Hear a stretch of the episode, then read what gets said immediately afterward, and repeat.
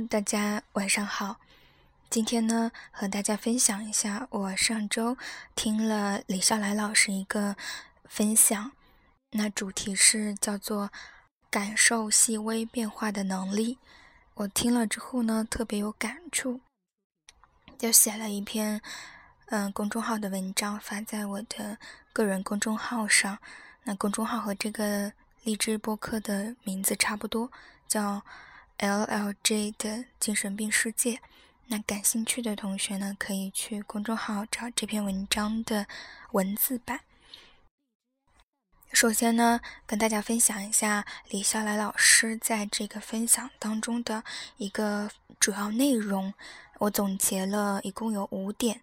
第一点呢，是感受细微变化是一种非常重要的能力。第二点呢，是这一能力是可以通过训练加强的，并提供了几种参考的训练方法，比如说十分之一倍速观看从前看过的电影，逐字逐句或刻意的放慢速度读自己读过的书等等。第三条呢？嗯，分享的是感受自己的细微变化所能够带来的不同。嗯，冒号，感受到自己的一点点进步，情绪就多一点点开心；感受到自己一点点退步，情绪就多一点点痛苦。而这一点点的情绪反应会成为你的动力。第四点是。你认为这个世界是逐步演进的，还是一成不变的？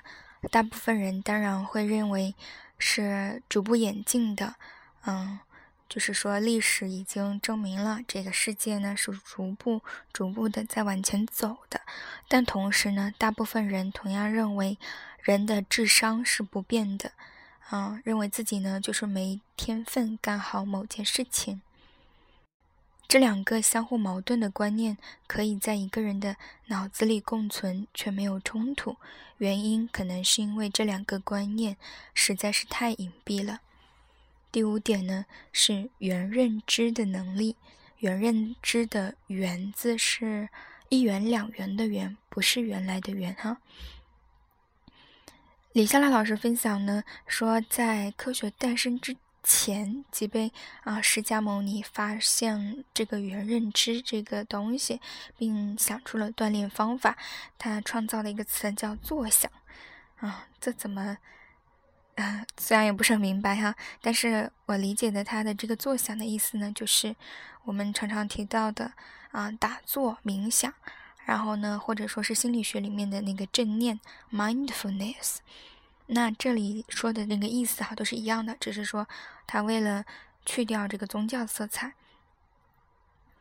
那我以上呢这一到五点是李笑来老师在分享当中的嗯一个主要的内容。如果你觉得嗯没有太听明白，可以倒回去重新再听一遍这五点。那接下来呢，我会嗯一条一条的。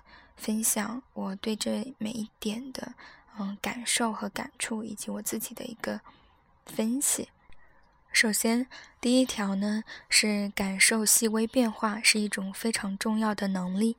首先，咱们仔细的体会一下这句话哈，叫感受细微变化。如果把形容词去掉哈，就是感受变化。那主语呢就是我，宾语呢就是变化。那是什么的变化？还没有啊补充完整。那我的分析，我的理解是：首先呢，一个是感受外界的变化，往低了说呢，啊是生存必备；往高了说哈，就是所谓的通往上层 的一个这样的一个必备的武装。那举一个往低的例子，就是比如说我今天穿决定穿多少衣服，是通过把手探到窗户外面感受气温来决定的。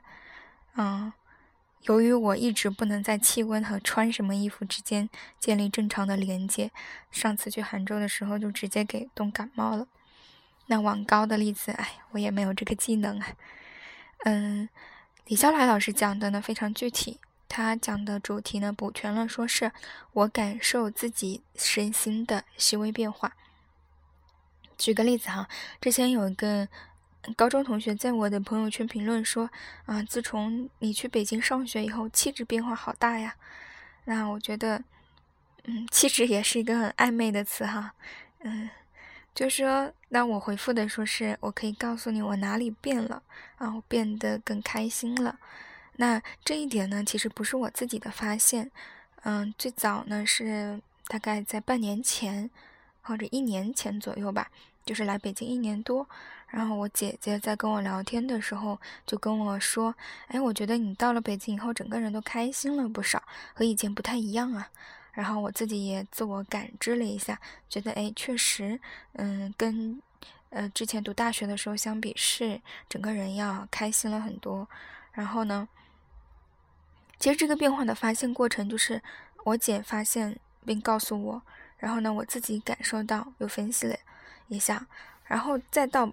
同学发现这个变化，实际上它是有个啊时间差的，而且这个变化肯定也不是一个小变化，因为如果是一个细微的变化，别人通常都不会发现，嗯，别人通常都会认为啊，有时候甚至几年、几十年以后再见你，还会说，哎呀，还是那个老样子嘛，哈哈哈，这样子。但是你想想，几年、几十年过去，怎么会有人一成不变呢？是吧？那我觉得从这个认为自己不会变到感受到自己的变化，其实这当中，嗯，很多人都会有感受，就是说这个时间差可能会是几年，或者说是嗯一两年，或者甚至五六年。但是很可怕的是，也有人五年过去，觉得自己跟五年前还是。没有什么变化，这想想还是蛮蛮吓人的。那从第二步感受自己的变化到感受自己的细微变化，我觉得是一个非常困难的一个能力的习得吧。就是其实，嗯，你想啊，整个一个大变化，它是一个不断的小变化的。积累的过程，然后造成了这个最后这个大变化的这样一个结果。所以，如果是一个人能够做到感受自己的细微变化，也就是说，可能每一天每一天他都觉得自己跟之前不一样了，那这个听起来就是每一天都不一样，这种感觉还是蛮神奇的。那我自己分析的就是如何，你要怎么做到感受自己的细微变化呢？有两个角度啊，有两个呃框架，嗯，一个就是说，呃，哪里变了，也就是说变化的维度，嗯，拿拿这个我的看，就是学习这个分享的角度来说呢，比如说从认知层面、情绪层面和意志行为层面来讲。认知层层面就是我学习了一个新的认知啊，就是居然还有感受细微变化的能力这么一个说法。情绪层层面的话，可能我会觉得有一点兴奋，感觉像发现了什么了不得的东西。那还有一些懊恼，就是我怎么现在才发现？那这个分享是李笑来老师二月份的一个分享，那我。到了四月份才听到，我就会觉得，哎，我这两个月是不是亏了？还有这个意志行为层面，就包括说，嗯，我肯定会有一个对情绪层面的一个反应，就是我觉得大多数人可能听过跟没听一样，白听了。那我我听过之后，我写写这个听后感，啊，深度加工一下这个认知，然后你看过了一个礼拜之后，我还来录一个荔枝音频。还在分享给其他人，那我这样的一个做法，对于这个感受细微变化的这样一个认知，我做了一个深度的加工，那是不是就超越了啊？听了这个分享的那个八千多人呢？是不是？我觉得啊，然后，而且当时，嗯，还有我还有一个选择，就是我听完之后，我就把这个写下来，那再分享给其他人，可能我。比别人就做的多了一点，这就抵消了我前面说哦那个懊恼的那个情绪，用李笑来老师的这样一个说法，其实就是这个懊恼，就这个懊恼引发了我去不舒服，我去深度加工这样的一个行为，也就体现了他所说的这个，嗯，这个情绪反应成为你的动力。那除了嗯，从哪里变了，也就是变化的维度去。去感受这个细微的变化。第二个就是从变化的强度，也就是变这个变变了多少还是用那个框架哈？大家可以记住这个框架。这个框架呢，其实是我们精神检查，也就是说我们日常工作中看病人、查病人的时候用的一个工具。还是啊，记三个词儿：认知层面、还有情绪层面和意志行为层面。那还是一样，认知认知层面是说，我多大程度上认同这个新认知，也就是认同这个，嗯，感受细微变化的能力是非常重要的这样一个能力，这样的一个说法，我是多大程度上认同的？那我们怎么评判这个程度呢？我们可以从零到十分打一个分。那我在，嗯。啊，后面再说吧。那情绪层面呢，就是我有多大程度的兴奋，多大强度的这个懊恼。我是一点点兴奋，还是兴奋死了？是一点点懊恼，还是懊恼死了？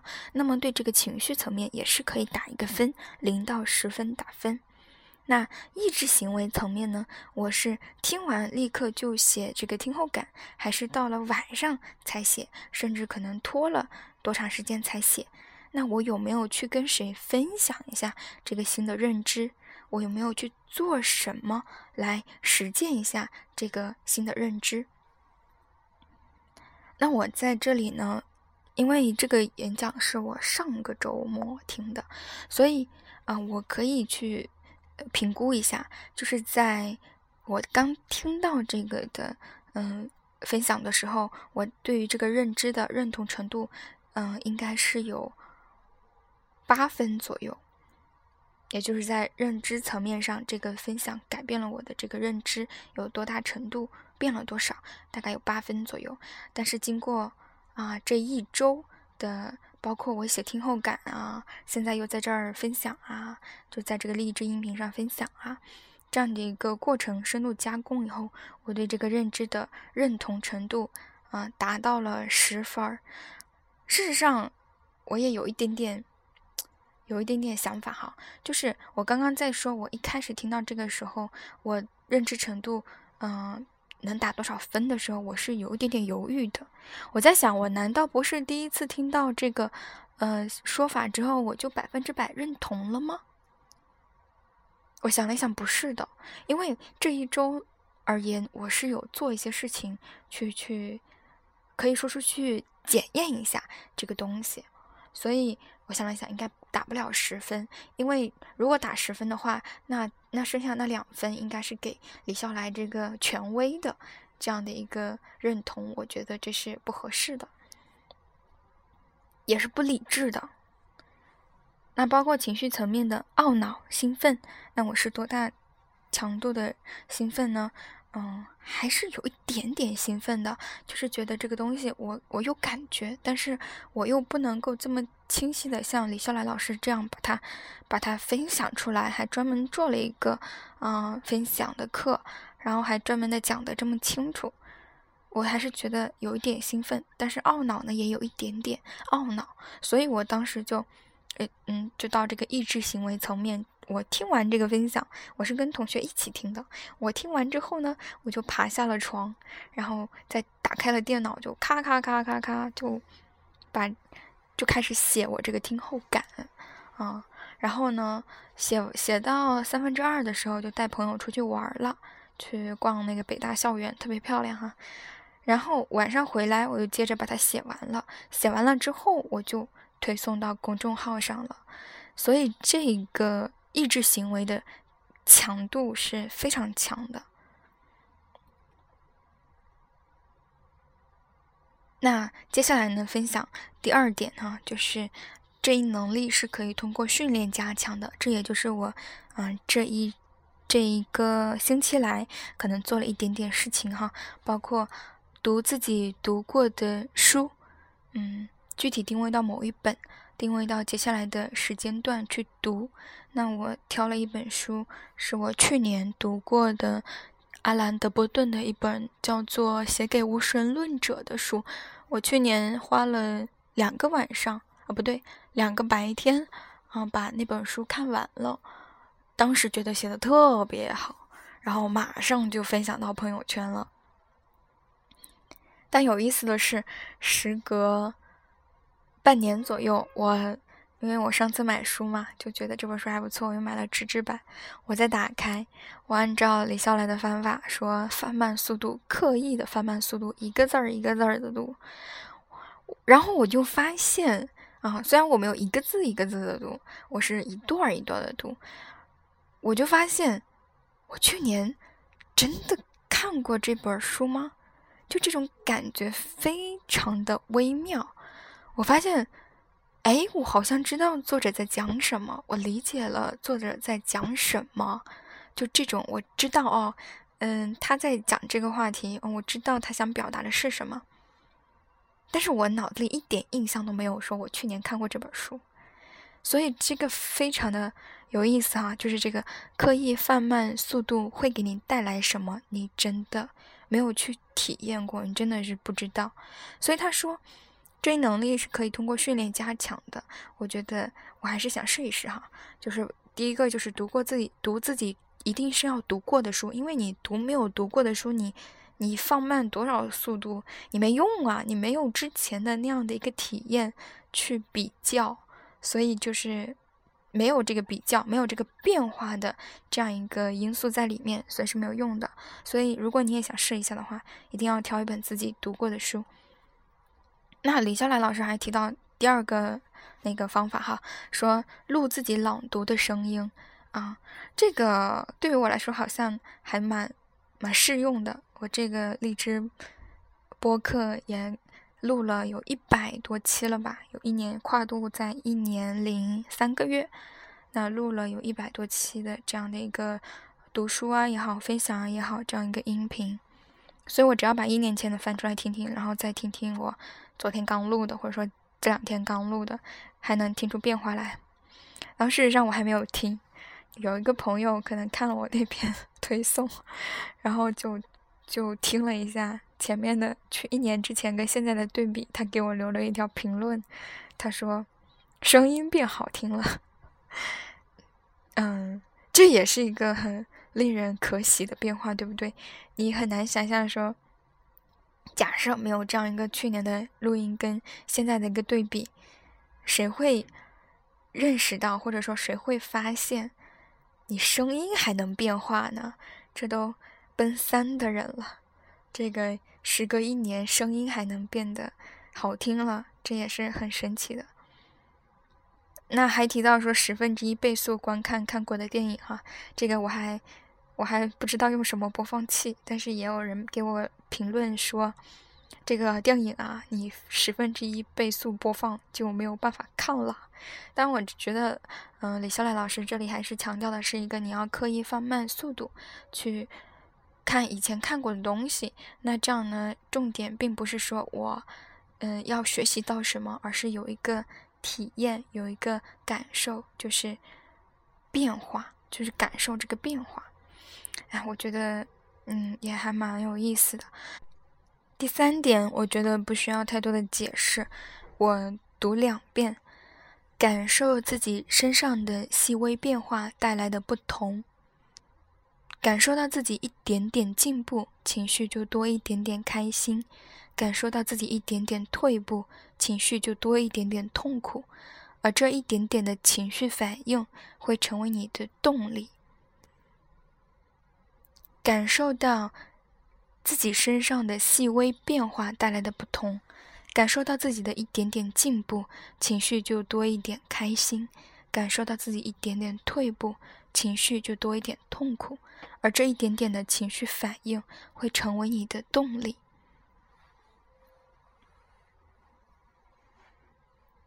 第四点呢，是说你认为这个世界是同步演进的、逐步演进的，还是一成不变的？大部分人认为这当然是逐步演进的，历史已经证明了。但同时，大部分人同样认为人的智商是不变的。我就是没有天分干好这件事情。这两个相互矛盾的观念可以在一个人脑子里共存却不冲突，原因可能是因为这两个观念实在是太隐蔽了。还是拿我自己举例，之前同学在我朋友圈的评论的原话是：“去北京上学以后，气质变化好大呀，羡慕不来。”前半句呢，他评论的是别人，也就是说我；后半句羡慕不来说的是呢评论者自己。通常啊，我们大部分人说话都是这个样子的，就一个无意识的过程，就是看你好棒、好厉害，哎呀，我就不行了呀。前半句呢是对别人的一个呃羡慕的一个夸奖，后半句呢是对自己的一个贬低啊。这个对于。一部分人来说，他不是谦虚，这就是他下意识的一个认知，就是别人能做到的事情，但是我做不到。如果你要再去分析他为什么做不到，他可能说不出个所以然。他就：“我就是做不到呀。”好多人在我公众号后面留言，就是觉得师姐好棒啊，啊，我还差的好远呐，就这种。呃，其实听起来没毛病哈，就是我也觉得没啥问题，不行就不行吧。但是呢，大多数人是不能很好的接受自己不行的，他在内心深处还是隐隐希望自己会变成一个牛逼的人，于是呢，冲突就产生了。这时候呢，就容易表现出这种不舒服、隐隐的焦虑、烦躁、懊恼。很多人都不知道这种不舒服的感觉来自哪里哈。要我来说啊，这种感觉是来自说我觉得自己不行和我想变得行之间的冲突，来自我肯定不行的信念和我想要行的欲望之间的冲突。为什么说是信念呢？因为这种下意识的过程，就是深深的扎根在他的脑海里，觉得我不行是理所应当的。但是呢，他的内心深处，他这个我想要行的这种欲望呢，这个动力又很足。这两个就容易起冲突，但是呢，在做点什么来化解这种冲突，以及和焦虑、不舒服甚至失眠之间，啊，这两者选择之间，后者要更容易一点，因为后者看起来就是什么都不用做，这样的，所以很多人就是焦虑、不舒服、失眠，但是呢，他又不愿意去行动，去改变那些让自己。不舒服的这样一个状态。第五点呢，就是原认知能力。那心理学呢是翻译成正念哈，mindfulness，就是也现在也是一个心理治疗的一个流嗯方法，算是形成了一个流派，叫正念疗法。它练习方法呢也特别简单啊，最基础的呢就是打坐哈，观呼吸。方法呢？具体方法我简单说一说，大家用这两句话，啊，练练上一个星期，体验一下哈。就是找个地方坐好，闭上眼睛，把自己的注意力呢放在自己的呼吸上。如果发现自己的注意力从呼吸上离开了，就刻意再把呼吸，再把注意力拉回到呼吸上。每次练习呢，少则两三分钟，多则一个小时，这个还挺随意的。那原认知是个啥意思呢？原认知就是认知的对象是自己的认知模式和内容。再换一种说法，我们我们说认知是一种主观活动嘛，就我们对其他事物的认知，但将这个认知这个活动客观化。哎，我觉得这个可能有的人就要吐槽听不懂哈，说人话。那我想了很久，想起之前在网上看到的一句话，我觉得特别。适合在这里做一个完美的注解。我读一下这个这句神神句哈，叫“之前，我在想，大脑真是个神奇的器官，这么复杂，有一种独特的美感。”然后我意识到这个念头是大脑想出来的。你妈这小逼真不害臊。那也就是说，我们。再说的通俗通俗一点，就是认知，原认知就是认知对认知的一个认知。很多听友可能要疯了，就是我们要大脑是可以控制你的大脑的，是这个意思。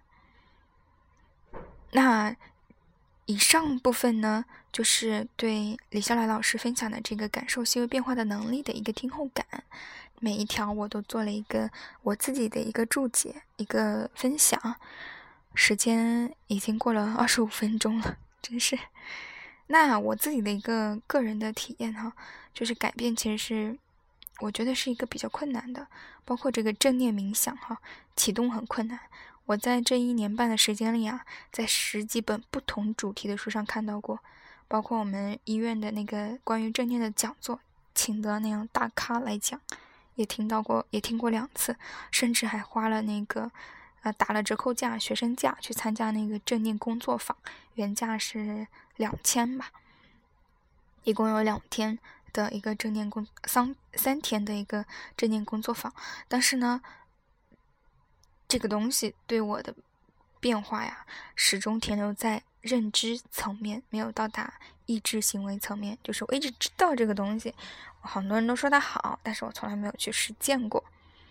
特别有意思的是，在上周我公众号推送了这篇文章之后，我觉得我是不是得实践实践啊？所以这一周当中，我有三天花了每就是抽出了十分钟正念了一下，然后有一个体验啊，就是十分钟真的好长啊，然后注意力是会不断的开小差，不断的游走这样的一个状态。嗯，那关于这个李笑来老师的感受细微变化的能力的分享的分享，我就说到这里。有兴趣看文字版的朋友呢，可以去搜一下我的公众号 “L L J” 的精神病世界，然后在最近的历史消息里面会看到这篇推送。里面也有一点，我在也有一些内容我在播客里面没有提到的啊，因为文字写起来可以搞笑，我发现这个语言语音分享，我这个搞笑的这个气质，逗逼的气质好像就不太好发挥出来。底下也有很多留言啊，也比较有意思。那今天的分享就到这里，祝大家。天天开心。